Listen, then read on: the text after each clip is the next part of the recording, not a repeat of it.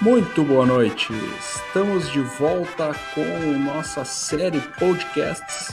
Bem-vindo ao Wexham, segundo episódio aqui. Podcast diretamente da comunidade Wexham Brasil. Então, aqui fala com vocês Thiago Salerno, membro da comunidade. Estou aqui com meus amigos Lucas Dantas e Thales Renan. Boa noite, Lucas. Tudo bom? Fala, Thiago. Tranquilo? E fala todo mundo aí que está escutando o podcast Wexham Brasil. Vamos aí de novo com Bem-vindos ao Wexham, episódio 2. Fala, Thales, como é que você tá? Tudo tranquilo, mais um episódio aí, não é? Vamos aí levar esse projeto aí, com certeza que vamos ter muito sucesso. Show de bola. Então tá, então, cara, o objetivo do episódio de hoje é a gente falar do segundo episódio da série aí, episódio denominado Realidade. Então, o episódio aí, Realidade, é quando Rob e Ryan começam realmente a botar a mão na massa, né? A gente viu ali no final do primeiro episódio, o pessoal comemorando a aquisição e tal, mas agora começa a realidade, como diz o episódio aí. Então o episódio ele já começa, né, uh, com uma cena em Los Angeles, né? Uh, uma cena que é muito legal, né? Que é o primeiro encontro pessoal, pessoalmente, né? Ao vivo do Rob e do Ryan aí. E já começa com aquela tiração de sarro gostosa, né? Né, Lucas? Pois é, o famoso roast, né? O pessoal americano gosta bastante. É quando você fica zoando, né? O, o seu o amigo, a pessoa que você tá querendo dar uma importunada, né? Mas é tudo aquilo na base da amizade, né? É, eles são artistas de Hollywood, então estão acostumados a, a ouvir crítica não só de outros famosos, mas também como de todo mundo. É verdade. Engraçado quando o Ryan chega ali, ele tem o Rob tá se maquiando, né? E ele já solta o cara, vocês vão precisar de muito mais gente para deixar ele bonito. Essa parte é muito boa, né, Thales? Tem o, o que, que te chama atenção aí nessa primeira, primeira abordagem da, do episódio? Muito boa mesmo, até o, até o Hobbit, tipo, fala assim, que é até estranho ver o Ryan, tipo, sem o filtro de princesa da Disney. então é bem um clima, tipo, de, de amigos, tipo, de irmãos, assim, fica se zoando e tal, mas, mas no final se ama. Engraçado é que o Rob, ele, ele parece que tá levando a sério mesmo, né? Ele tá lá com arrumando o cabelo, tentando parecer o melhor possível para pro, pro Ryan olhar ele com outros olhos, né? Se embonecando todo pro cara. É, uma cena que, que para mim se destaca ali é bem no comecinho, quando ele pergunta, ele já chegou? Aí as pessoas, não, não, ainda não. Ele, é, começou o jogo de poder. Muito bom. É tipo uma tiração, mas ao mesmo tempo uma preocupação, né, cara? É, acho que mais pra frente eles, a gente vai ver que eles se dão super bem, mas, pô, tu tá te associando a uma pessoa que de fato tu não conhece, né? E aí tu pode achar que, pô, será que tá rolando jogo de poder? Será que tá rolando aquela então, é uma coisa que é bem legal de, de destacar. E aí, dando sequência, né, a gente vai para a cena 2, né, onde eles aparecem os dois gravando mensagens em galês com uma tradutora, né? Uma tradutora, então, já mostra a preocupação deles em comunicar com a comunidade de Wrexham, né, Thales? Sim, sem dúvidas. Até essa, tipo, essa questão deles colocar a tradução em galês, não é? Até atrai mais o povo galês, assim. É até bom pro Wrexham, porque não só o pessoal de Wrexham, dali de, do Nordeste, ali de País de Gales, até o país inteiro mostra, vê, vê ali um, um ponto de, de ligação entre, entre o time com, com o país e sua nação e tal. Isso é muito interessante e mostra, mostra a preocupação que o Ryan e o Rob têm com a população também. E é, tipo, é uma prova do que eles sempre falam, que é tipo que é para fazer uma coisa para a comunidade, não só para eles obterem o lucro só. É mais para a comunidade do que, do que sobre lucros.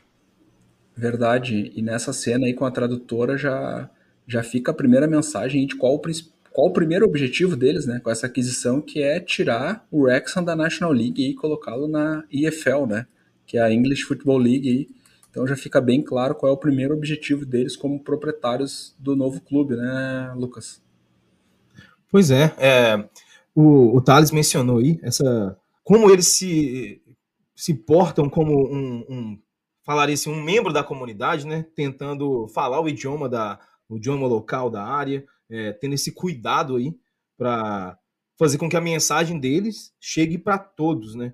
E, e, o Ryan também, os dois, Ryan e Rob, são ótimos comunicadores, né? Então, até quando eles vão dar é, notícias que talvez primariamente não seja uma notícia positiva, eles conseguem fazer de um jeito mais leve e a pessoa não, não, não se sente. É, não sente um baque, ou então nada do tipo. É, inclusive, o, a, a, tradução, eles colocam é. uma dose de humor ali, né? Eles falam que, como os dois não satisfazem as, as esposas deles, eles vão morrer sozinhos das mansões. Então fica um negócio muito cômico aí pra galera que tá sendo, sendo apresentada agora para os recentes donos né, do clube. É, pois é, não, mas o engraçado é que a tradutora ela fala tipo num tom muito sério, assim. Parece que ela tá tipo falando sério, assim. É muito engraçado. É... Eles comentam entre si, né? Falam assim, é, a, gente, a gente contratou ela? Porque um negócio assim. É engraçado. Né? tipo, é muito, é muito engraçado.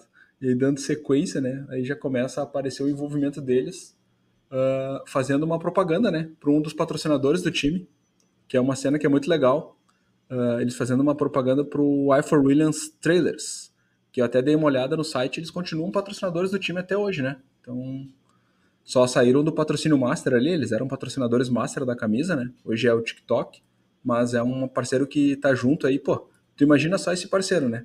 Ele estava com o Rexon quando, tipo, ninguém uhum. conhecia, né? tipo, agora os caras têm uma repercussão mundial. Deve ter subido pouco a cota de patrocínio, Pô, né? Nossa, que isso.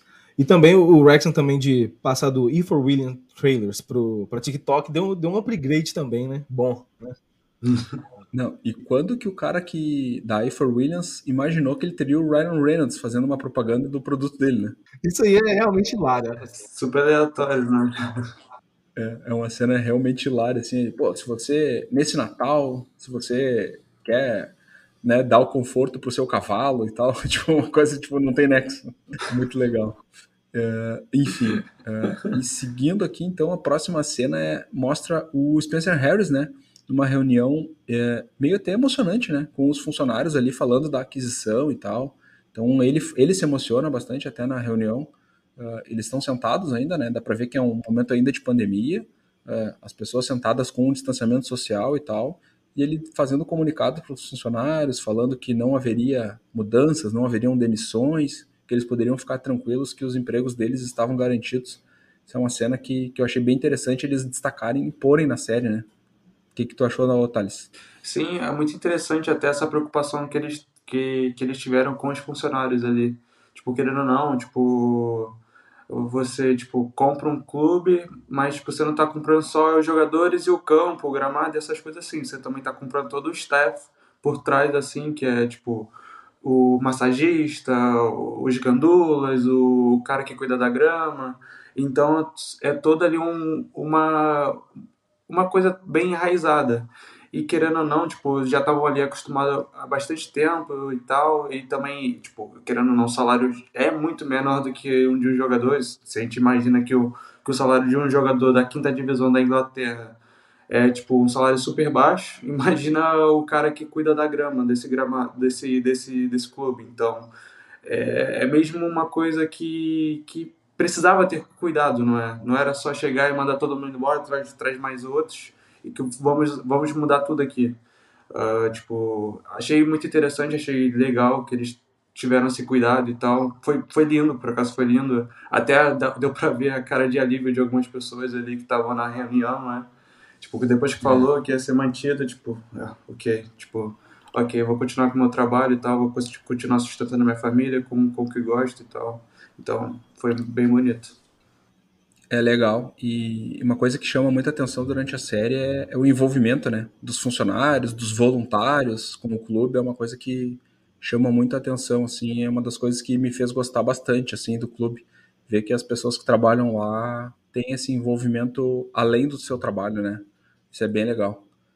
Uh, a próxima cena é o Humphrey Kerr chegando para trabalhar daí, né? Se mudou para o Wrexham e passa a chegar no trabalho de bicicleta, né, cara? Aquela primeira abordagem ali, para mim é uma das melhores cenas do, do, segundo episódio, né, Lucas? Quer dar uma detalhada, falar um pouco dela, mas para mim é uma das melhores cenas, porque depois, logo que ele chega, tem aquele encontro daí com os jogadores e o treinador e, e toda aquela cena ali que, é, é hilária e ao mesmo tempo um pouco constrangedora, né? Pois é, é porque é um contraste muito grande, né, da realidade do Humphrey uh, até ele chegar a Rexa, né? Porque ele não tem um, um background, ele, ele não, não está nessa realidade. Ele, ele fala, inclusive na apresentação com os jogadores, ele fala que tem experiência como escritor, faz parte também da, da produção de, de séries também da Fox. Então, quando ele vai se apresentar para os jogadores, inclusive ele toma um cuidado para deixar claro para os jogadores que ele vai participar o mínimo possível da vida deles.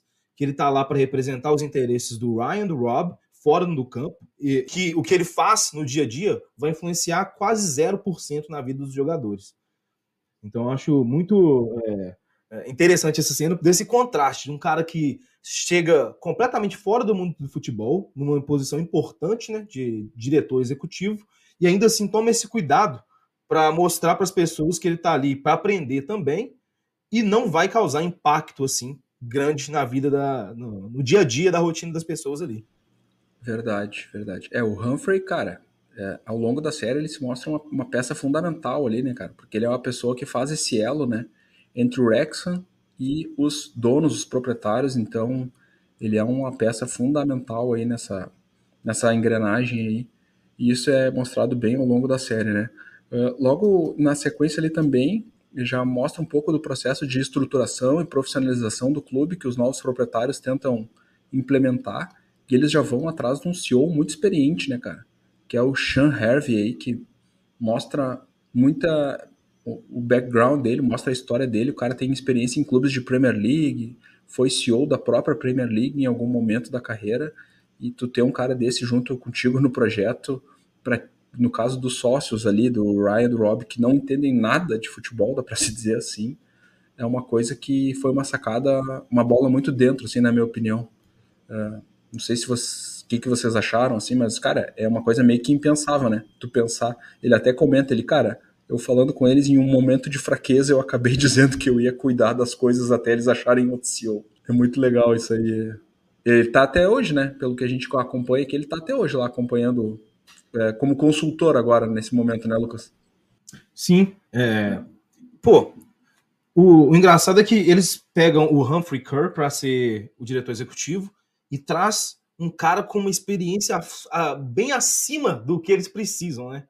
Traz um cara sem experiência e um cara é, extra qualificado para a parte do futebol.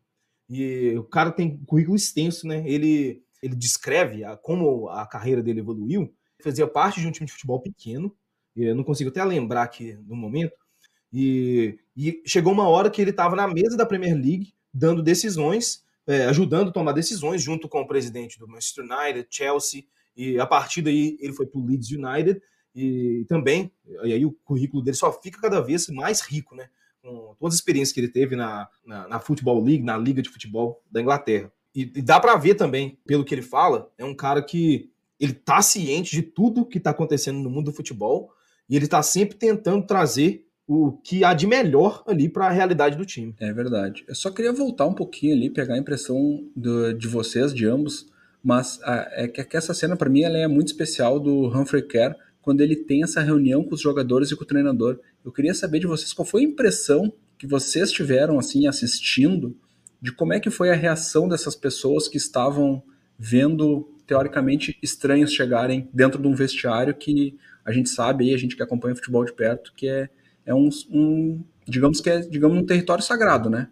Então chegar pessoas externas assim, é, como é que vocês sentiram as reações das pessoas quando o Humphrey se apresentou lá? O que, vocês acharam e na minha visão assim, só falando particularmente já minha, eu acho que dá para notar que tem pessoas que acham muito legal e tem pessoas que ficam muito com o pé atrás, assim, e tu vê que são pessoas que hoje já não estão mais no projeto, né? Sim, isso é verdade. Até porque, tipo, você vê ali na cara das pessoas e tal, tipo, nossa, aqui, quem é esse cara? tipo, quem é esse cara? Não entende nada de futebol, esse americano veio aqui e tal. E, mas assim, tipo, dá pra ver que o Humphrey chega com muita humildade, ele sabe que, tipo, ele não domina aquilo, e ele transparece, transparece pros jogadores e pros treinadores. E eu, isso eu achei uma das partes mais importantes, que aí já eliminar aquele choque direto, não é? Tipo, ah, eu vou mandar aqui, o Robbie e o Ryan fa fala e eu, eu, tipo, eu sou o cara que vai executar aqui, não vai ter mais questões, mas não, a gente vê que o Rob Ryan e o, e o Humphrey são, tipo, bem flexíveis, uh, até a decisão de manter a, a equipe técnica, não é? Uh, tipo, mostra isso. Então, querendo ou não, tipo, ali naquele iníciozinho, naquele primeiro encontro, eu acho que faltou um pouco de respeito com Humphrey, não é? Tudo bem que ele não, não, tipo, não domina o futebol, não é? No, tipo, não, não tem o domínio de conhecimento, mas ainda assim é um cara, tipo, tem que ter uma hierarquia, não é? No clube. Então, acredito que faltou um pouco de respeito, até aquela risadinha depois que, tipo, acontece ali naquela saída. É uma coisa que incomoda, me incomodou, assim, eu olhei aquilo, tipo, Tipo, que mal, que mal. E, na minha opinião, foi isso, assim. Não sei o que, que o Lucas acha. É, os, os, caras não ficaram nem constrangidos de estar sendo filmados, na verdade, né? Tipo, eles riram, tipo, abertamente. É. Quando, quando eu vi aquela, aquela apresentação, eu tava tentando é, me colocar no, no papel do jogador, né? Que tá trabalhando no time e, de repente, vai ter uma mudança grande, né? Na, de, de administração e eu acho que ele estava ali mais tentando ler entre as entrelinhas, né? E eu acho que o Humphrey Kell foi muito bem no, no que ele fez. Ele, tava, ele tentou deixar claro ali que o papel dele não vai influenciar na, nada na vida dos jogadores e, e, o que ele está ali para fazer. E, e, e, como você apontou aí, ó, é, alguns jogadores já chegaram já a bordo, já, né? Quando, quando a nova aquisição é, foi se tornou realidade os jogadores já estavam a bordo, já estavam de acordo com, com o que ia acontecer, outros não. Os que ficaram estão colhendo os frutos hoje. Os que não estavam de acordo não estão mais lá no clube. Verdade, verdade. Uh, e aí, logo em seguida, a gente é apresentado a dois jogadores do elenco ali com bastante detalhes, com cenas gravadas dentro da casa deles, com os filhos e tal, e parentes.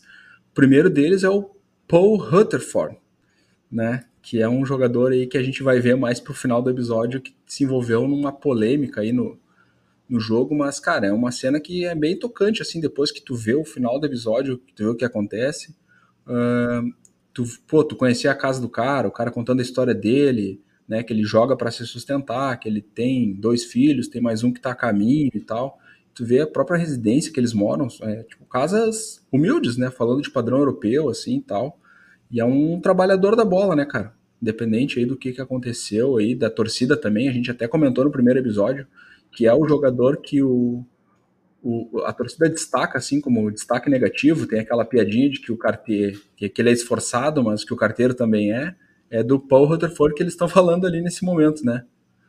É, né, Lucas, o que, que tu achou assim desse, dessa apresentação familiar ali do, do Paul? Eu, uh, eu acho bem legal essa parte da. Essa, esse approach que a série tem com os jogadores, né? Que mostra além da, das quatro linhas, né? Além do campo. Dá uma humanizada nos jogadores, mostrando que eles também são seres humanos. Então, é, porque no futebol, uma falha pode, pode resultar numa catástrofe. Então, quando você tem a, a, a parte do jogador humanizada, você consegue até processar isso melhor do que você simplesmente pensar nele como um cara que tem que estar tá ali para fazer gols. Então eu acho bem legal essa, essa, é, essas cenas que a série proporciona. E, e, é legal essa, essa parte do Paul Rutherford, porque ele é um cara que. É, ele é um cara mais velho, né? Ele, tem a, ele já tem experiência no Wrexham, ele é um jogador que está lá há mais tempo, mas ele sabe que ele está numa idade que o rendimento dele está diminuindo e o Wrexham precisa de uma coisa diferente disso, precisa de um cara que está em alta. Então é, é, bem legal aí. E é, uma coisa, e, por exemplo, o episódio de hoje, é, realidade, eu acho que faz mais sentido ser choque de realidade. Porque é, a gente vê aí, ó, a choque de realidade entre o Humphrey Kerr e o, e o Sean Harvey, duas diferentes aí, ó, é, experiências que eles têm, e também o Paul Rutherford com o que vai, com o que a gente vai falar agora, o Jordan Davis que é um cara que é novo, que é cria da casa, que tem vários anos ainda de é, pela frente para jogar pelo Wrexham. Verdade. Segundo, segundo personagem apresentado, né? Segundo jogador do elenco apresentado é o Jordan Davis aí, que é uma, uma prata da casa aí. E é um cara criado e nascido e criado em Wrexham, né? E, e, aparece ali uma cena da mãe dele com os recortes de jornal, dele jogando na, nas categorias de base do time. E é muito legal também que ele também tem essa abordagem bem humana dentro da casa dele ali. Thales, o que que tu, que que tu tem a dizer aí sobre o, o Jordan Davis? Nossa, então, o Jordan Davis, assim, é tipo... É um cara que você olha assim e fala... Nossa, que bom que esse cara tá tendo sucesso agora. Tipo, é um cara que merece, assim. A gente vê que, pra, é, tipo, pra cidade, ele é um orgulho, não é? Tipo, não só pro, pro time, pros torcedores de Wrexham, tipo, para todos os cidadãos de Wrexham. Olha aqui o, o garoto aqui que, tipo, comprava o pão aqui na padaria e hoje está aqui representando o nosso clube, nossa cidade no, no, no estádio e tal. E, tipo, que, e ele é um dos maiores prospectos do, não é, do time até hoje. Tipo, ele tem uma qualidade absurda. Era importante também trocar muitos jogadores. Uh, vamos falar até isso mais tarde, melhor sobre isso. Então, acredito que foi, foi bem bonito. A gente viu ali um cara que foi representa a família dele ali. A gente vê tipo, o orgulho que a mãe sente por ele, olhando aqueles recortes dos jornais assim, você pensa, nossa, deve ter sido tão lindo assim. Uh, aquele momento ali para quem tava naquela sala, porque tu olha assim e tal, pô, a mãe super orgulhosa e ele tipo super orgulhoso também por estar tá representando o Wrexham e a cidade, não é? Tipo, um garoto da base é totalmente diferente de, de um jogador que veio e, tipo, não tem ligação nenhuma. É bem bonito. Sem dúvida. E é um dos jogadores que abordou de forma positiva essa, essa aquisição e, e tu nota isso que ele já sobe de produção, né, Lucas? Logo que o time é adquirido, a produção dele começa a subir, ele começa a desempenhar. Até tem mais números aí para trazer, né? Pois é, é, logo após a aquisição pelo Ryan e Rob, foi 11 jogos, ele conseguiu 9 gols, e olha, o que, eu, o que eu gosto de Jordan Davis, além dessa parte que mostrou, da, da parte humanizada dele, da família, é, de como ele é, faz parte da, da comunidade do Wrexham, é, é, que realmente é um cara muito talentoso, né? É, é, um, é um cara que faz a gente torcer por ele, igual o Thales aí citou. E ele, ele abraçou né, a aquisição com, do Ryan e do Rob. Os números mostram isso. E também em entrevista, inclusive, ele fala que com a aquisição, o Wrexham se tornou um gigante adormecido. E realmente, eu acho que, que é mesmo um gigante adormecido pela, pela força que, o, que a comunidade pode injetar no Wrexham, pode, se, pode realmente tomar aí proporções gigantescas. É, e só uma curiosidade para o pessoal que gosta do Jordan Davis, quer jogar com ele talvez alguns jogos aí, ó, no Football Manager 2023, o potencial dele é quatro estrelas. Ele é um dos jogadores mais promissores aí do Wrexham. E tem contrato até metade de 2025. É, isso aí, Jordan Davis, que tem passagem pela seleção galesa também, sub-17, sub-21. Cara, é um jogador de futuro aí, sem dúvida, é um cara que vai estar tá por longos anos no projeto aí. Se não, não pintar nenhuma venda, alguma coisa nesse sentido que os, os donos entendam que vai ser positivo para o clube para capitalizar, ele vai ser um cara que vai estar no projeto por muitos anos, sem dúvida nenhuma. E última curiosidade sobre ele, ele já passou pelo Brighton, né? Então ele teve no time sub sub 23 do Brighton aí é, por empréstimo e acabou retornando na época da pandemia ali pro Wrexham. Então foi logo em seguida que começou a ser gravada a série, ele estava de volta ali e, e, já apresentou essa performance muito muito muito boa aí logo após a aquisição como o Lucas trouxe aí. Uh, beleza, gente. E do Davis é isso. E a próxima cena daí a gente vai falar do treinador que era o atual treinador no momento, né, da aquisição, que é o Dan Cates aí.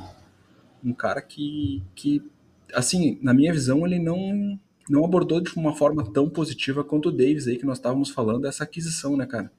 Uh, apesar de uh, ele ter sido apoiado, ter sido mantido no cargo, até porque quando da aquisição Uh, ainda existia chance de classificação para o playoff, então a estratégia inicial foi manter o planejamento, manter o treinador, manter os jogadores, até porque não tinha muito o que ser feito na época também, né? Poderia ter sido feita a troca do treinador, era um cara que já era contestado na época, né? Tem até uma cena um pouquinho mais para frente que um, um, torcedor fala, cara, tem que pegar esse dinheiro novo que entrou e demitir o treinador, tipo uma coisa tipo.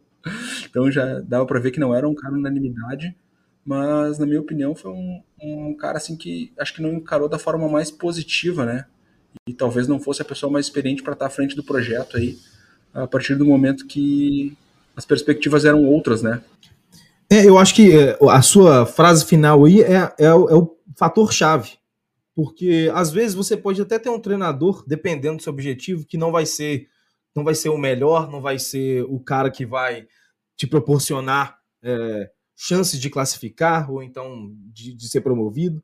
E parece que o Dean Kids era mais um, um tampão né, para aquela situação, para conseguir fazer com que o time se mantenha na, na National League, mas que não tem, é, que não tem objetivos maiores que isso. É simplesmente ficar ali naquela situação e não fazer com que o time desça mais. E a partir do momento que eles mudam isso, que a, uma nova administração chega no time e os, os objetivos ficam mais altos, ficam mais é, é, difíceis, eles têm que trocar, têm que fazer mudanças na equipe, no, na comissão técnica. E até fala, né? Como treinador, temos certeza que seremos demitidos, porque ele sabe ali que talvez ele até uma, um atest, que está assinando um atestado ali de que ele não é o cara certo para fazer com que o time suba para a quarta divisão, para a League Two que é o objetivo. É verdade, né? Conta um pouquinho do histórico dele ali, que ele foi pro Wrexham bem no final da carreira como jogador ali e logo em seguida assumiu como treinador, né? Então é aquele típico caso aí que a gente vê às vezes no Brasil aqui do jogador que encerra a carreira no clube e logo em seguida já assume de treinador. E, cara, era um cara que talvez não estava tão preparado, né, cara? Até dei uma pesquisada a gente vai contar um pouquinho mais para frente, mas ele, né, já falamos aqui, ele não está mais à frente do projeto e ele não assumiu mais nenhum clube como treinador, né? Depois que saiu do Wrexham, então realmente dava para ver que era um cara com pouca experiência, né? Uh, bom, dando andamento aqui, a próxima cena é, aparece o Sean Haven, né? Falando sobre os objetivos iniciais, né? Pós-aquisição, que eles iam ter essa estratégia de manter, manter uh, o status quo enquanto houvesse chance de classificação e depois aparece já o, o Humphrey Kerr, que, né, é, meio que relatando que ele recebeu diversos pedidos através de torcedores, através de redes sociais, sobre o que, que precisava ser mudado, né, a partir dessa aquisição, e é uma cena bem curiosa, né, Thales? Sim, a gente vê ali primeira, as primeiras cobranças ali, mas realmente era complicado, a gente, no, tipo, na altura ali, a gente não tinha visto, a gente não tinha visto uma evolução do clube, não é? Até porque, tipo, se manteve o, o, o, treinador, o treinador, os jogadores e tal, não teve nenhuma compra relevante ali. Uh, mas até que, tipo, eles estavam indo bem, estavam disputando ali, tudo bem que aqueles 11 bagres que entravam ali, tipo, tirando o Leighton, não é? Entrava ali tipo, tu não esperava muita coisa. Então, até que, tipo, tava indo bem ali, disputando para ir para os playoffs. Então, acho que foi a decisão correta. Até poderia, imagina, contratar o Phil Parkinson. Não sei se ele aceitaria o projeto na metade, assim, uh, sem contratar jogadores da, da, da ideia dele, não é? Acho que até poderia queimar o Phil Parkinson, até um treinador melhor por conta da situação de pegar o, o carro andando e tal, e ter jogadores ali, tipo, de níveis inferiores, até poderia fritar uh, logo no início um projeto e depois alterar e depois mudar tudo, já, tipo, desandar, desandar o projeto, então... Eu acho que foi, foi uma decisão correta é, ali. A, a realidade é que, né, quando chegam os, investi os investidores, os donos, o time está ali em décimo primeiro, e briga até a última rodada para tentar entrar em sétimo no playoff. Uh, mas nessa cena ali do, do Humphrey, cara, começa a aparecer depoimento de vários torcedores que mais para frente vão ser protagonistas da série também. E deles falando, né, quais eram as expectativas da torcida com a aquisição ali. Então tem essa cena onde tem um torcedor mais para frente a gente vai ver que ele vai ser importante, que ele fala que queria que demitisse o treinador, porque o cara fala que tem que mudar tudo, tem que trocar os treinadores, tem que trocar os jogadores, que ninguém presta e tal. Tem, dá para ver que o clima na torcida é de satisfação total, assim, com o cenário e de desejar essa mudança, né, Lucas? Pois é, é quando a gente vê a situação do time hoje, a gente, eu pelo menos eu penso que foi muito bom eles terem chegado, é, eles terem chegado seis meses antes da temporada terminar, porque deu tempo para eles verem o que não estava funcionando, o que estava funcionando. Deu para eles a oportunidade de adaptar a situação, né? Chegar sem fazer mudanças bruscas, adaptar a comunidade, fazer um comercial sobre trailer. É, então deu tempo deles fazerem muitas coisas antes de começar a aplicar mudanças. Sim, e, inclusive, a, a, o recado de que a gente vai fazer mudanças se o objetivo não for concluído. Então já mostra para a torcida que isso está acontecendo agora, mas se isso aqui não for sustentável, não vai continuar acontecendo. A gente vai fazer uhum. mudanças para frente.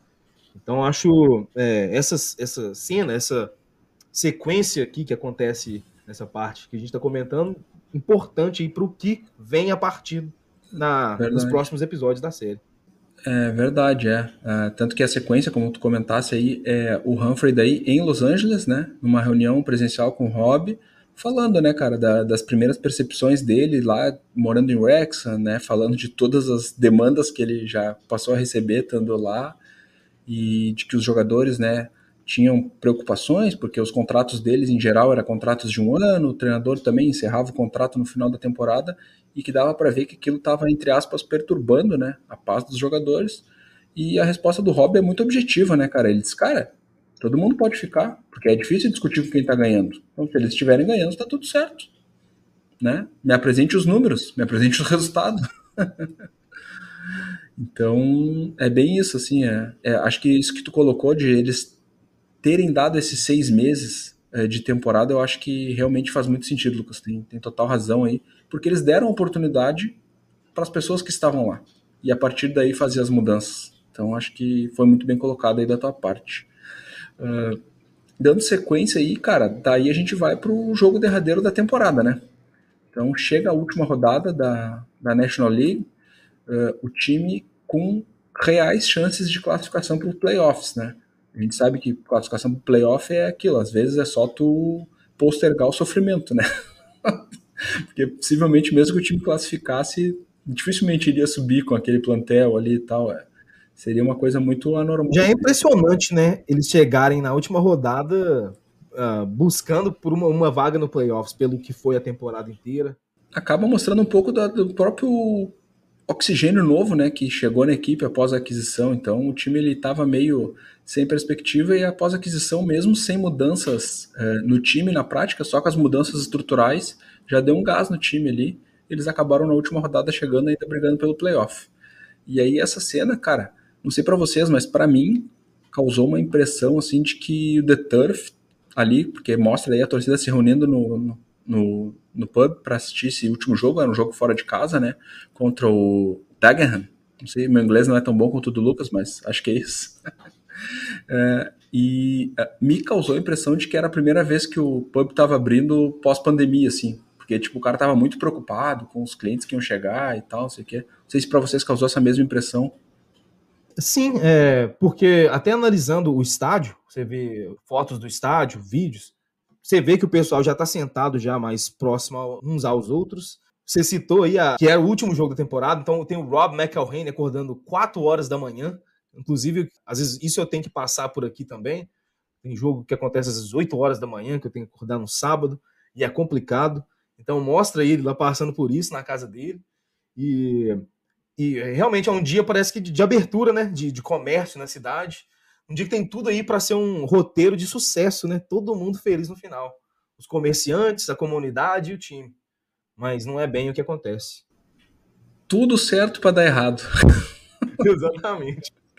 então, assim, é, era um jogo, né, que começou ali, o primeiro tempo foi um 0 a 0 né, mostra ali tal, alguns lances, até que entra o abençoado Rutherford no jogo, né, Thales? Pô, pelo amor de Deus, aquele cara ali, ele tem que ser.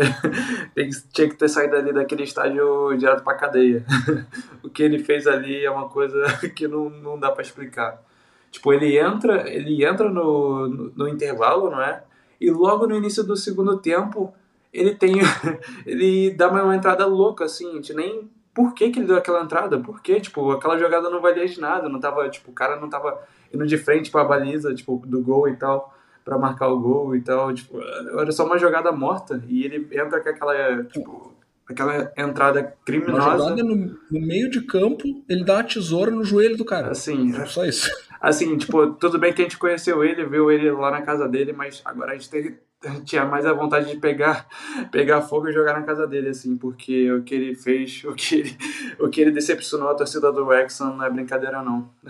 Não sei o que, que o Lucas acha aí, mas certeza que não deve ter carinho por ele.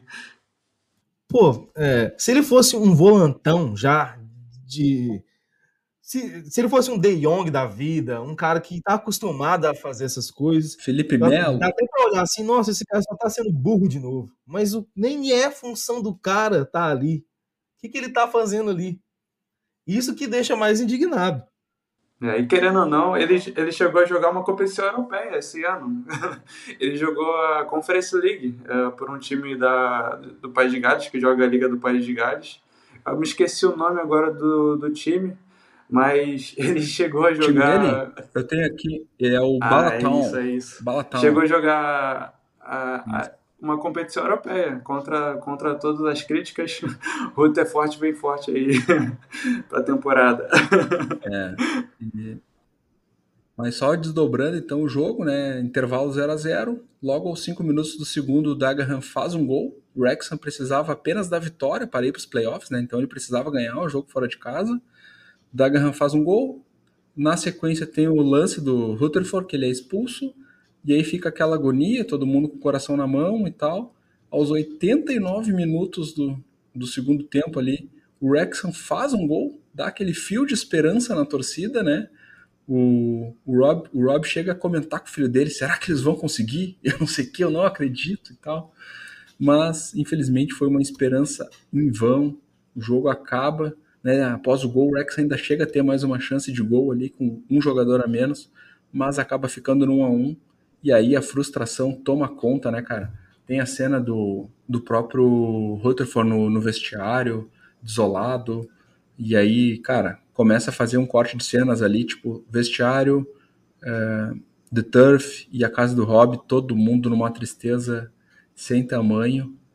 E, cara, é, é muito frustrante, assim, né? Mas, cara, acho que faz parte da história também. Não teria graça nenhuma, né? Se já no primeiro momento já, já fosse um momento de alegria, de classificação. Então, eu acho que pro enredo acabou ficando legal, né, Lucas? Pois é, é, uma das coisas que a gente sempre brinca também na comunidade é, é como o, o e o entretenimento tá junto, né? Então, é, a gente olhando os jogos da FA Cup nessa temporada, como, como eles aconteceram, com gols no final, com o jogo 4 a 1 e mesmo assim apertado, é, com, com, outros gols que a gente toma no final depois a gente faz outro para ganhar a partida. E o enredo da, da, série é também tudo em volta disso, né? É, é, o engraçado é que muitas vezes você criaria um roteiro de um jogo para uma série dessa forma. Só que não precisa criar nada uh, os jogos acontecendo dessa forma e a série só tenta mostrar a mais que isso, trazer uma, um outro ângulo das emoções que já foram geradas pelos jogos. É. E aí na sequência, né, nessa sequência de frustração tem uma ligação, né, entre o Rob e o Ryan e o Rob faz uma frase tipo, eu não gosto de perder, cara. Tipo, eu tô muito irritado. E aí o Ryan tenta apaziguar, né, dizer que eles tentaram fazer de tudo para que aquilo não acontecesse e que, apesar de tudo, né, que ele detestava isso, mas que era a hora das mudanças, e a partir dessa derrota, dessa eliminação é, da National League, as mudanças passam a começar a acontecer no time, né? Então, logo na sequência aí, uh, aparece que o Humphrey Kerr acaba sendo demitido, né? O Humphrey Kerr, não, perdão, desculpa, o treinador, o Dan Cates, é, foram de demitidos. O Rutherford e mais 10 jogadores também foram dispensados da equipe e começa essa reformulação para esse elenco bem mais encorpado que o Wrexham tem hoje, né? Então, acho que está até na hora das considerações finais aí da nossa parte. O que, que o Thales acha aí de, desse desfecho do, do episódio aí, Thales? Então, a gente vê que o arco se fechou ali, não é? Daquele, daquele, desse pessoal que ainda estava no, no projeto, uh, antes do, da, da aquisição do Robbie e do Ryan. Então a gente vê assim que, tipo, acho que foi a decisão, melhor decisão possível, porque, querendo ou não, aqueles jogadores que estavam ali, tipo, sem perspectiva nenhuma, tipo, sabe quando tá impregnada assim aquela, tipo, quinta divisão, tipo, tá impregnado, sei lá, é igual aquele time que cai para a Série B e não consegue sair da Série B, e tem aquele jogador que tu olha assim, é cara da Série B, tipo, tu vê. E, então acho que precisava de uma revolução mesmo ali no, na equipe, até para renovar os ânimos, trazer uma galera nova, uh, trazer sonhos novos e, e, e, cada vez mais pessoas para contribuir. Então a gente, tipo, eu entendo, eu entendo, foi a melhor decisão possível. Tipo, eles depositaram a confiança logo quando chegaram no, no grupo, deixaram, eles mostraram o trabalho deles, pá, infelizmente não, não deu certo, mas agora é, é esperar o melhor. Não, não tem omelete sem quebrar os ovos, né? Acho que essa claro é a melhor analogia. Não existe mudança sem trocar peças. Né? Não adianta só mudança de, de mentalidade, não existe. Uh, Lucas, consideração final aí sobre o episódio, se desfecha aí o que, que tu achou. É, bom, eu vou concluir usando o nome do episódio de hoje, que é Realidade. Vou adicionar o choque de realidade de novo para falar desse, dessa última parte. Depois do fiasco, né? Do fiasco, não, do, de não conseguir o, a vaga nos playoffs, tem um choque de realidade também. Assim, a gente, com esse time aqui, a gente não consegue é, além disso aqui. A gente está fadado a ficar aqui no meio de tabela para no máximo disputar uma vaga nos playoffs. Então, o, quando eles têm noção disso, eles sabem, ah, a gente vai ter que dispensar metade do time no mínimo. E aí acontece, é, começa a, a, reformulação do elenco do Wrexham e, e o início de um novo ciclo para a próxima temporada.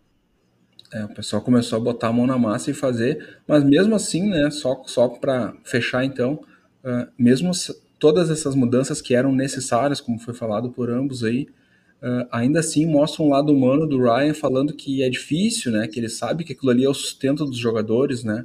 E que, né? Por ele, uh, né? É, é, difícil, cara. É uma decisão de gestor, assim, é, que precisava ser tomada, mas que não é fácil porque o lado humano também sempre pesa. E isso fica claro, assim, naquela última cena, assim, que aparece ele narrando, aparece, né? Os jogadores indo embora e tal, e a voz dele falando no fundo de que é uma decisão que para eles não foi fácil, mas que precisava ser tomada, mas sem dúvida nenhuma, assim, pelo depoimento dos torcedores ali que apareceu um pouco antes, sem, sem dúvida eles estavam respaldados pela torcida para poder fazer essa mudança aí, sem dúvida alguma. Então tá, pessoal, cara, do segundo episódio é isso aí. Então agradecer se você nos acompanhou até aqui. Vamos para o nosso momento jabá da nossa comunidade Rexham Brasil. Lucas, faz o jabá completo pra gente. Então, galera, comunidade Rexham Brasil é multiplataforma. A gente está no Facebook, a gente está no Instagram, a gente está no Twitter, a gente está no TikTok, a gente está no Spotify. A gente tem dois canais no YouTube. É, no momento é três, mas em breve vão ser dois de novo, porque um será deletado, mas já temos um outro novo, inclusive já tem mais de 60 inscritos já. Então, obrigado aí para quem já se inscreveu no canal. E a gente também tem um site oficial, onde você consegue acompanhar todas as notícias do Wrexham em português, que é o wrexham.com.br. E é isso aí, o jabá finalizado. Ah, deixa eu só fazer um último jabá aqui. Que a gente tem o Apoia-se, que é um programa que você pode contribuir com a gente. Então, se você curte o nosso conteúdo, se você gosta de acompanhar o Rexon com a gente, considere ajudar a gente. É, até um real por mês já faz muita diferença para a gente continuar postando novos conteúdos e trazer essa cobertura do Rex em português para vocês. É isso aí. Thales, quer dar um, dar um tchauzinho aí? Então, queria despedir da galera aí, mais um episódio concluído. Sentimento aqui, estamos no caminho certo. Acredito que vamos ter muita coisa interessante ainda para comentar, para ver e tal. E esse arco só vai crescendo. Então, a perspectiva é só, só melhorando. Muito, muito obrigado, pessoal, por ter ouvido.